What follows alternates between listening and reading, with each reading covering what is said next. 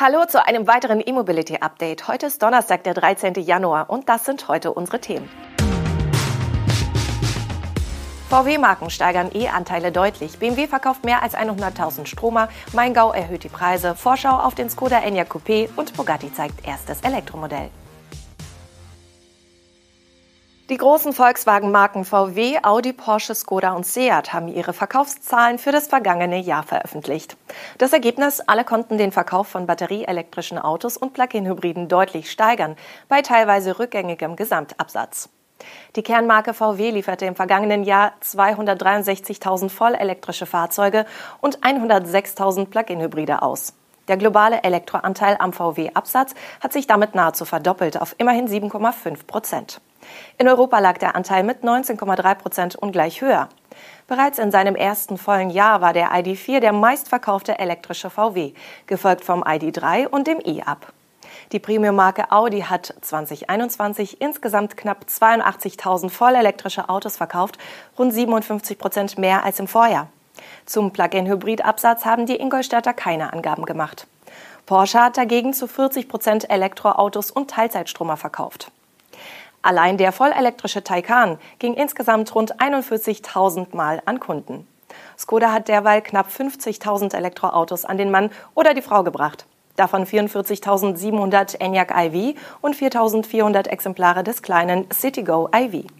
Seat und Cupra haben 2021 insgesamt 60.600 Elektroautos und Plug-in-Hybride verkauft, mehr als viermal so viele wie im Vorjahr. Die Mehrheit ging auf das Konto der Teilzeitstromer. Auch die BMW Group hat ihre Verkäufe für das Jahr 2021 mitgeteilt. Die Münchner haben erstmals über 100.000 rein elektrische Fahrzeuge ausgeliefert, genau 103.855. Das waren 133,8 Prozent mehr als im Vorjahr.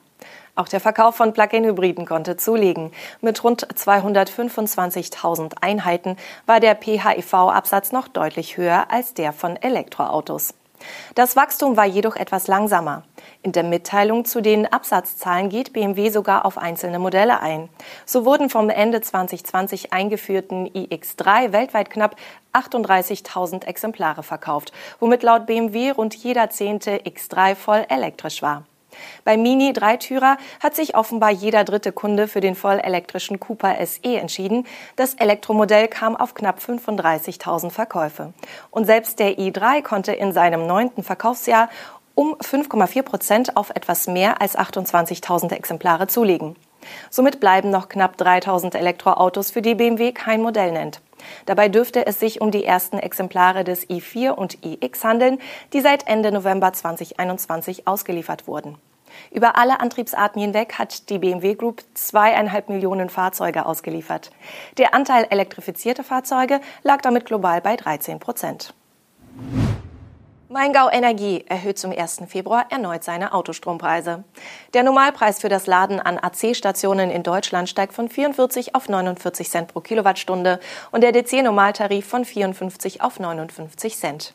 Die Preise für Maingau Energiekunden steigen zum Stichtag sogar um 9 Cent, von 30 auf 39 Cent an der AC-Ladestation bzw. von 40 auf 49 Cent pro Kilowattstunde an der Schnellladesäule. Der Preis an Ionity-Stationen bleibt europaweit unverändert bei 75 Cent. Gleich bleibt auch der Standzeitzuschlag von 10 Cent pro Minute. Bei AC-Ladepunkten greift diese Blockiergebühr nach 240 Minuten, bei DC-Ladepunkten bereits ab 60 Minuten.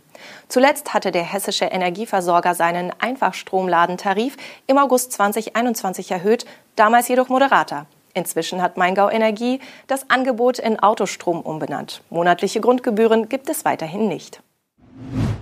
Skoda hat mit offiziellen Designskizzen einen Vorgeschmack auf den neuen Enyaq Coupé iV geliefert. Die Coupé-Variante des batterieelektrischen Kombi-SUVs wird am 31. Januar in Prag seine Weltpremiere feiern. Die Tschechen gehen damit einen ähnlichen Weg wie die Konzernschwestern Volkswagen und Audi. Dort gibt es von den Standardmodellen aus dem MEB-Baukasten seit kurzem ebenfalls Coupé-Versionen. Die jetzt veröffentlichten Skizzen von Skoda zeigen eine sanft abfallende Dachlinie und eine Heckklappe mit einer scharfen Abrisskante. Das Elektroauto wurde laut Hersteller bewusst emotionaler gestaltet und ermöglicht dank einer besseren Aerodynamik noch höhere Reichweiten als die SUV-Version. Für die reichweitenstärkste Variante gibt Skoda mehr als 535 Kilometer an. Zudem sind die Seitenschweller in Wagenfarbe lackiert und große Räder sollen für einen kraftvollen Auftritt des neuen Topmodells sorgen. Die Front des Enya Coupé iV prägen der große und markante Skoda Grill und flache, scharf geschnittene Frontscheinwerfer, welche die Fahrzeugbreite betonen sollen. Außerdem ist eine eigenständige Frontschürze zu erkennen. Der neue Ableger des beliebten ENIAC kommt übrigens in drei der fünf Antriebsvarianten des großen Bruders auf den Markt. Konkret handelt es sich dabei um das ENIAC Coupé iV 60, 80 und 80X. Und zum Schluss werfen wir noch einen Blick auf eine Hypercar-Marke. Bugatti hat nämlich auf der CES in Las Vegas sein erstes Elektrofahrzeug präsentiert. Es ist allerdings kein Supersportwagen, wie man hätte erwarten können, sondern ein Tretroller.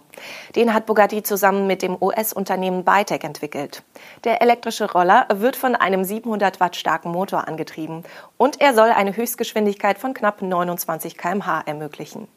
Der Akku bietet eine Kapazität von 360 Wattstunden. Mit einer Stromladung soll der Bugatti mit zwei Rädern etwa 35 Kilometer weit kommen. Der faltbare Tretroller ist dabei nur knapp 16 Kilogramm schwer. Einen Preis für seinen Elektro-Erstling hat Bugatti noch nicht verraten. Vom üblichen Preisgefüge, das schon mal in die Millionen gehen kann, ist man aber sicher ein gutes Stück entfernt. Übrigens sind von Bugatti bald auch Elektroneuheiten mit vier Rädern zu erwarten. Schließlich hat der kroatische Elektroautobauer Rimac vor einiger Zeit die Mehrheit der Nobelmarke übernommen. Das waren die Nachrichten aus der Welt der Elektromobilität für heute. Wir wünschen Ihnen einen schönen Tag und melden uns mit dem E-Mobility Update morgen wieder.